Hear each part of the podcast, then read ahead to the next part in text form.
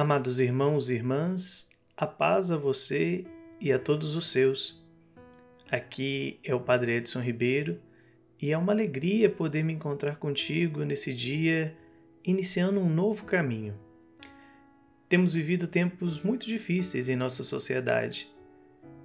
Muitos são os que chegam até mim e falam de como tem sido difícil lidar com as questões da vida, do cotidiano, da sociedade e até mesmo da igreja em si. Partilham como tem sido o caminhar nesses tempos sombrios que temos visto. Pensando justamente nessas pessoas que estão cansadas das fadigas diárias, que veio ao meu coração o desejo de iniciar esse novo projeto chamado Esperançar. É tempo de devolver a esperança aos corações desanimados tempo de estender a mão àqueles que estão caídos pelo caminho e auxiliar essas pessoas para que possam novamente voltar a ter esperança, voltar a gerar esperança em suas vidas. Sabemos da dor e do peso que a vida às vezes nos impõe.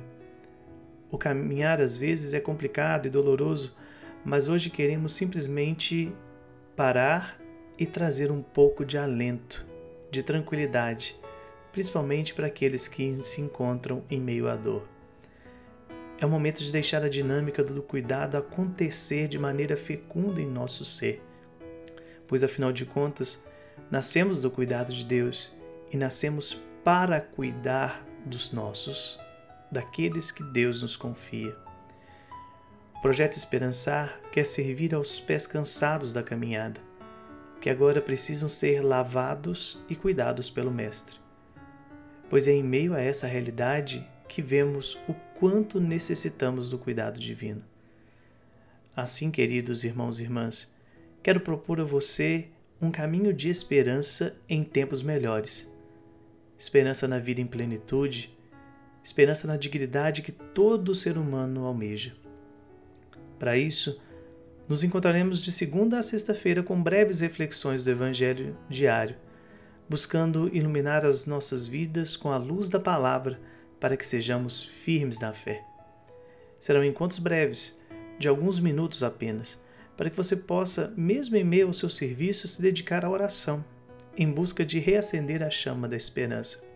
A proposta aqui é para que nós possamos cuidar uns dos outros, devolver para a nossa vida o alento que nós precisamos superar essas dificuldades, superar essas barreiras com o apoio daquele que sempre luta pela vida em plenitude de todo ser humano.